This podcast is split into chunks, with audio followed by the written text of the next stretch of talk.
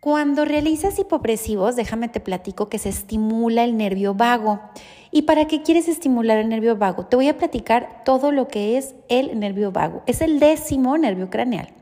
Es el más largo y tiene su origen en la cabeza, baja por el cuello y esófago, pasa entre el pulmón y corazón y llega hasta la región torácica y abdominal. Atraviesa el diafragma e inerva estómago y los intestinos.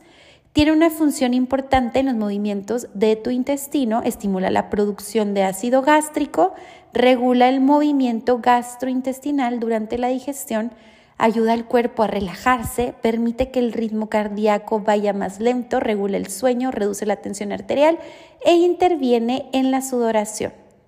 Es el nervio que conecta directamente el cerebro con el intestino.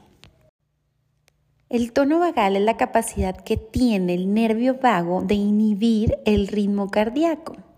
Cuanto mayor sea el tono, más posibilidad tendremos de relajarnos y esto hará que funcione mejor el sistema digestivo y el resto de sistemas del organismo relacionados con el sistema nervioso parasimpático. Al aumentar el tono vagal, se consigue regular mejor la glucosa en sangre, mitigar el riesgo de accidentes cerebrovascular, bajar la presión arterial y mejorar la digestión. También te ayuda a reducir migrañas.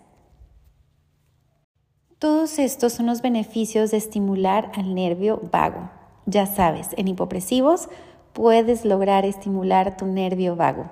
¿Qué esperas? Inicia.